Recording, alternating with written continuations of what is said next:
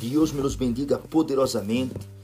Eu quero compartilhar com vocês uma reflexão ou uma meditação sobre a evangelização ou sobre evangelização.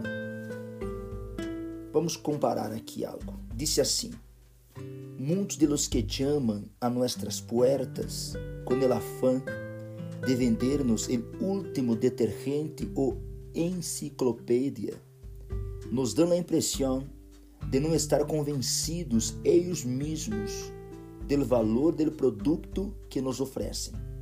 La pergunta: acaso lo compram eles? Sua comunicação queda invalidada por seu próprio exemplo. Não deve ser assim com a evangelização.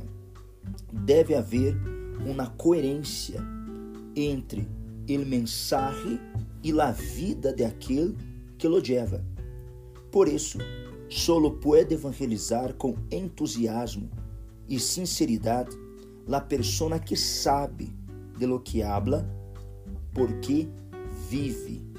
Uma observação muito importante: Cristo não encomendou a evangelização a qualquer, sino solo a seus discípulos. Então verifique ustedes a importância da evangelização. Porque o Senhor Jesus, Ele entregou ou encomendou esta linda labor, esta missão de evangelizar a seus discípulos e a nada mais.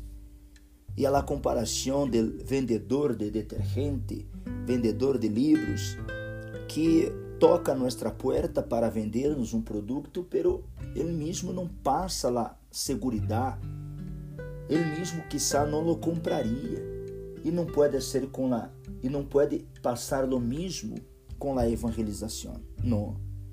Temos que fazê-lo com entusiasmo, com sinceridade. A pessoa que vive a fé, a pessoa que está na fé, que obedece a palavra de Deus, esta quando habla de Jesus, quando evangeliza, quando chega o mensagem de fé, de salvação nas pessoas lo lleva com entusiasmo, com segurança, com fé, uma certeza absoluta de lo que estás hablando. ¿Por quê? Porque vive. Então, este, esse é o ponto: viver, obedecer, obedecer e viver de fé em fé em la palavra. Então, quisiera compartilhar com vocês eh, este mensagem, esta reflexão que a mim se me pareceu muito importante, muito interessante, ok?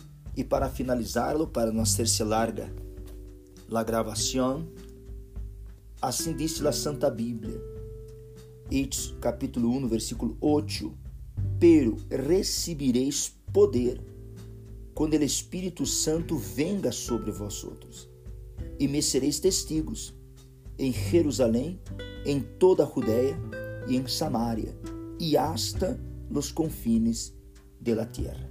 Aí está a importância do Espírito Santo. Em primeiro lugar, em primeiro lugar, servo, em primeiro lugar, sua salvação, sua vida com Deus, a salvação de sua alma.